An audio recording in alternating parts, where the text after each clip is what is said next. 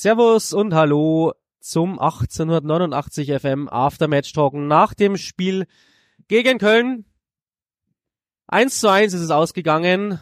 Der Matze und ich sitzen hier oder stehen hier im Stadion und sind so ein bisschen ratlos, nicht begeistert.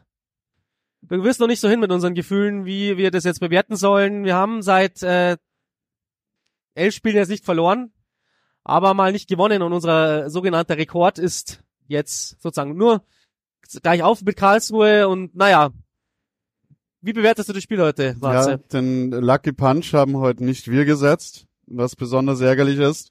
Ähm, aber wir gehen es jetzt halt einfach mal systematisch, würde ich sagen, durch. Also das Spiel ging los, ähm, gleich mit zwei brenzlichen Situationen, wo wir Glück hatten. Das in der fünften Minute, ich glaube Becker war es, oder nee, die Nummer vier, der Kölner, Jeremies Loch, der eigentlich fünf Meter vor Gebhardt bloß noch den Ball aufs Tor bringen muss, aber übers Tor senzt. Äh, dementsprechend äh, hatten wir Glück, dass es noch nicht äh, 1 zu 0 stand aus Sicht der Regensburger oder aus Sicht der Kölner, besser gesagt. Und ja, dann haben wir uns so ein bisschen reingekämpft und ja, brauchten eigentlich für die erste Torschuss eine Standard.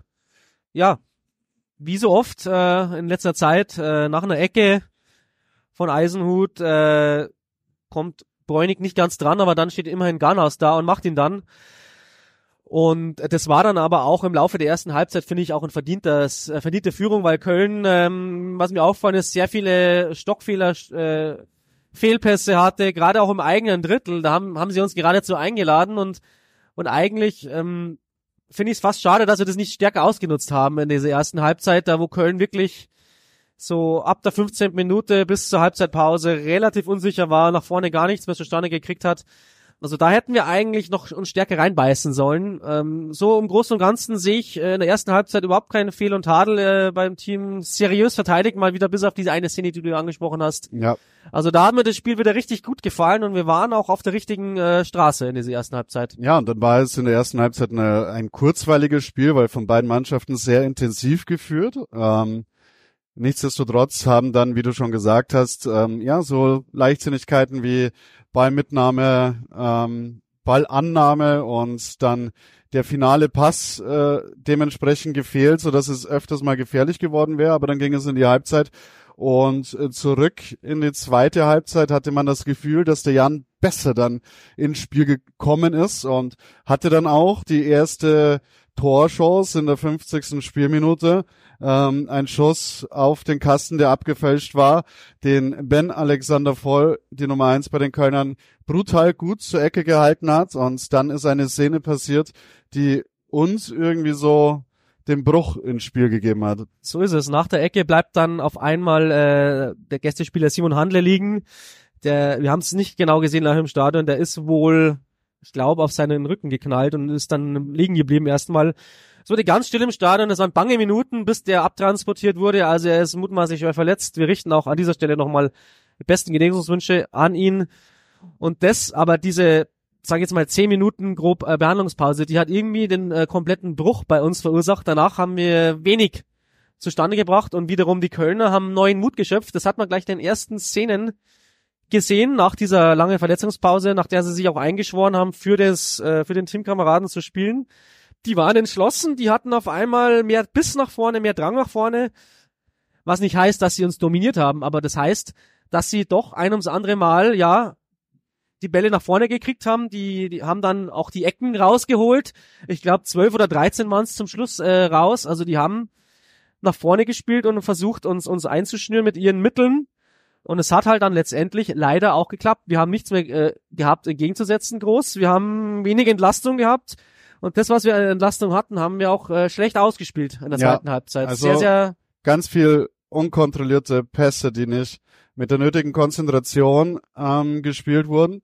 Und dann muss ich auch sagen, ähm, wir waren in einer Phase, wo Köln immer mehr und mehr Druck machte. Gebhardt musste zweimal oder dreimal sogar glänzend reagieren.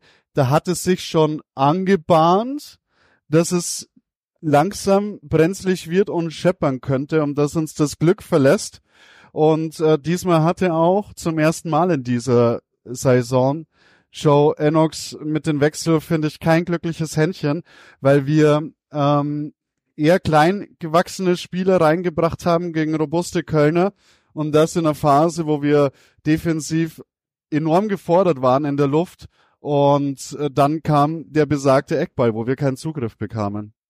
Ja, da ähm, verteidigen wir halt wie, wie, wie so oft in dieser Saison aufopferungsvoll, blocken alles weg, aber dann ist der, der Pass oder dann blockst du als Faber, glaube ich, war es direkt vor die Füße von dem Kölner Spieler und der braucht dann halt nur noch aus drei Metern einschieben. Also im Großen und Ganzen haben wir ein bisschen drum gebettelt, diesen Ausgleich zu kriegen. Ähm, sonst sind es wir immer gewesen in den letzten Wochen, die zum Schluss raus den längeren Atem hatten. Heute haben es die Kölner eindeutig bewiesen. Ähm, jetzt ist die Frage, liegt es ein bisschen dran, dass wir einfach auch Platz sind, bisschen mental nach dieser langen Hinrunde, nach der Geschichte um Agi. Ähm, oder ist es halt jetzt einfach mal ein ganz normaler Punktverlust, den es halt einfach immer mal geben kann. Aber ja. Mich stört halt einfach, dass es unnötig war. Es war absolut unnötig. Ja, also ich bin, ich bin auch zwiegespalten, weil auf der einen Seite denke ich mir krass, wir sind seit elf Spielen ungeschlagen. Auf der anderen Seite äh, waren wir so nah dran und kriegen diesmal selbst kurz vor Schluss äh, den Gegentreffer. Also ich glaube, dass wir mental trotzdem auf Höhe waren, weil wir uns in alles reingeworfen haben und äh, jede jede erfolgreiche Abwehraktion in letzter Sekunde frenetisch gefeiert wurde, auch selbst wenn man einen Einwurf rausgeholt hat. Also die Mannschaft hat gekämpft, aber ähm, dieser aufopferungsvolle Kampf und so, da muss man jetzt einfach mal sagen, in der Liga kann jeder jeden schlagen und die Kölner haben es jetzt heute einfach mal gut gemacht gegen uns. Das muss man jetzt halt auch mal dazu sagen und der Punkt ist aus Kölner Sicht mehr als verdient und ich glaube, wir können auch auch wenn es weh tut, zu kurz vor Schluss den Ausgleich zu bekommen, können wir auch mal damit leben. Ähm, es ist ja auch ein Lernprozess ähm, für die Zukunft, dass wir auch diese Erfahrungen machen und äh, dann in Zukunft ja damit anders umgehen werden in der Schlusssituation oder in Schlusssituation. Noch ein Wort zum Schiedsrichter, der war ja jetzt bei Publikum zuletzt. Ähm, beim beim beim Rausgehen wurde er mit Pfiffen verabschiedet. Wie siehst du seine Leistung heute? Hat er uns äh, hat er uns das Unentschieden gekostet? Nein. Ähm, es waren unglückliche Entscheidungen, ähm, aber die Entscheidungen sind alle äh, auf Höhe der Mittellinie geschehen, im größten Fall, bis auf eine Szene, wo Faber durch war und äh, eigentlich gefault wird, weggeschubst wird und wir den Freistoß nicht bekommen. Ja, okay, aber jetzt mal ganz ehrlich, diese Entscheidungen, die er getroffen hat, die waren nicht spielentscheidend. Ähm, daraus resultierte meistens keine Chance. Ähm, wir konnten uns sortieren, wir konnten es wegverteidigen. Also das wäre mir jetzt ein bisschen zu einfach, auch wenn wir heute definitiv keinen Heimschiedsrichter hatten. Perfekt zusammengefasst, so ähnlich sehe ich es natürlich auch. Also in den 50-50-Entscheidungen hatte er, sage ich jetzt mal, mehr so das für die Kölner ähm, das Pendel ausschlagen lassen, aber das 1 zu 1 haben wir uns schon selber richtig äh, gut reingelegt, auf jeden Fall. So ist es und dann müssen wir selbst daraus lernen und das beim nächsten Mal besser machen und wieder auch zum Schluss konsequenter bleiben und ja, dann ähm, war es halt heute einfach mal so, dass wir kein Wechselglück hatten, sondern vielleicht nach zwölf, dreizehn richtigen Entscheidungen heute mal die falsche getroffen wurde, in einer Situation, wo wir das Spiel halt nicht mehr unter Kontrolle hatten, dann, ähm, sag ich mal, quirlige kleine Spieler statt robuste zu bringen.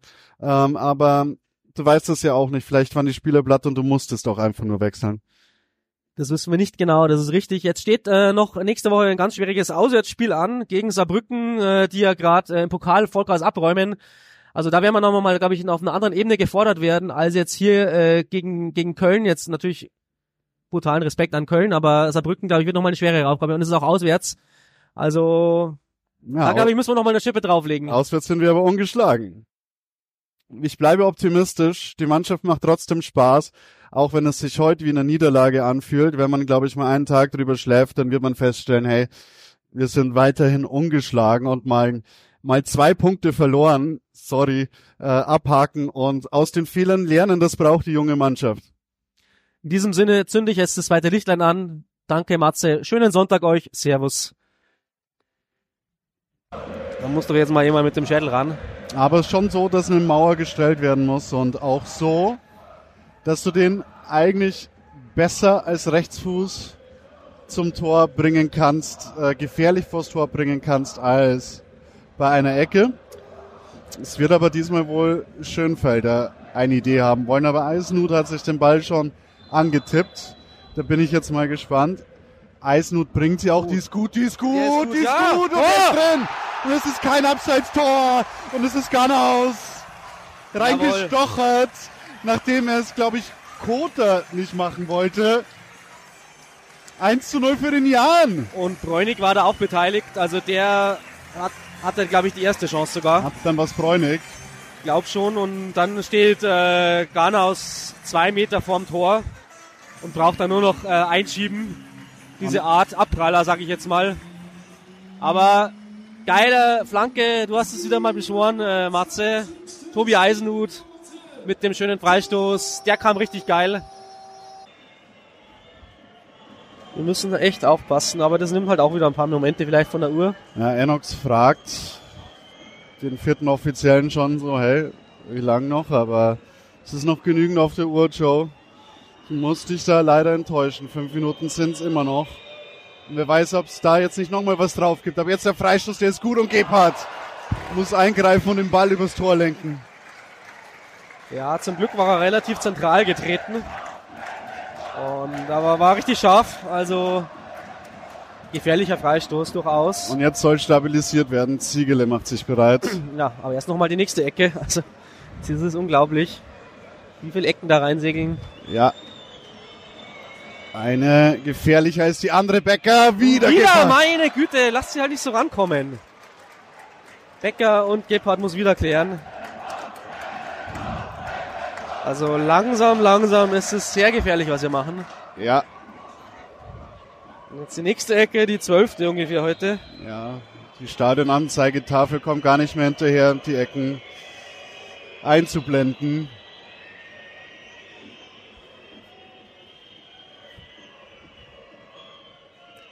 Schauen wir, ob Hein diesmal, ja, wer bekommt Becker? Das wird die Frage sein. Das ist Bräunig. Gebhardt, Achtung, Becker, abgefälscht, nochmal abgefälscht. Und jetzt erstmal geklärt im ersten Step. Schuss aus der zweiten Reihe, nein, Chipball hinein. Und dann ist es passiert. Ja, dann ist es passiert. Jetzt haben wir unser Glück aufgebraucht.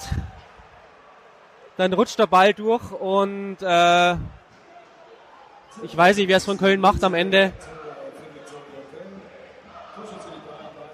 Dann rutscht er durch die Beine von Gebhardt. Missverständnis mit Ballas. Nimm du ihn, ich hab ihn schon. Ja, Ja, dann ist es passiert.